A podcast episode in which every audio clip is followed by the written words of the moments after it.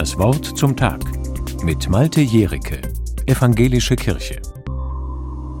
Wir wurden ganz schön durchgeschüttelt und gewackelt hat es. Vor den schmalen Fenstern ein undurchdringliches Grau.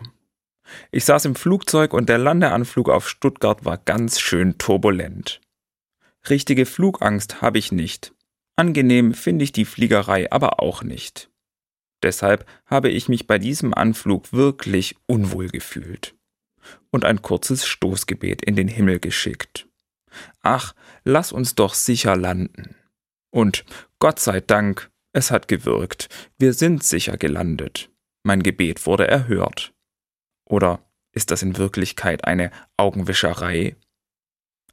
Ich glaube nicht an eine direkte Gebetserhörung. Ich glaube nicht, dass ich mir eine Wunschwelt zusammenbeten kann nach dem Motto, was ich mir erbete, tritt ein, weil Gott dafür sorgt.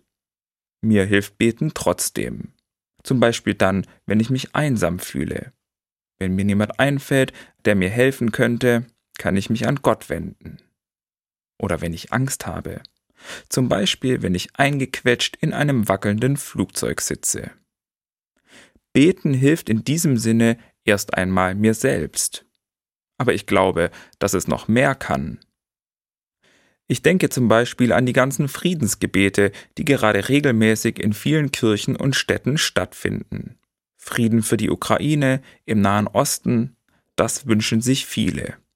Wie gesagt, leider geht das nicht auf Knopfdruck, wir beten und dann kommt der Frieden. Aber ich finde, wer für Frieden betet, hat die Hoffnung auf ihn noch nicht aufgegeben, der glaubt noch daran, dass sich Gottes Frieden irgendwann überall durchsetzt. Ja, ich denke, erst wenn der Letzte aufgehört hat, an die Möglichkeit eines Friedens zu glauben, dann gibt es wirklich keine Hoffnung mehr. Es lenkt die Aufmerksamkeit auf das, was um mich herum geschieht. Für wen oder was muss ich beten? Wer kann Hilfe brauchen? An wen sollte ich denken?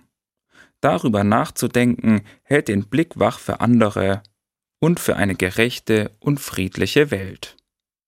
Malte Jericke von der Evangelischen Kirche aus Stuttgart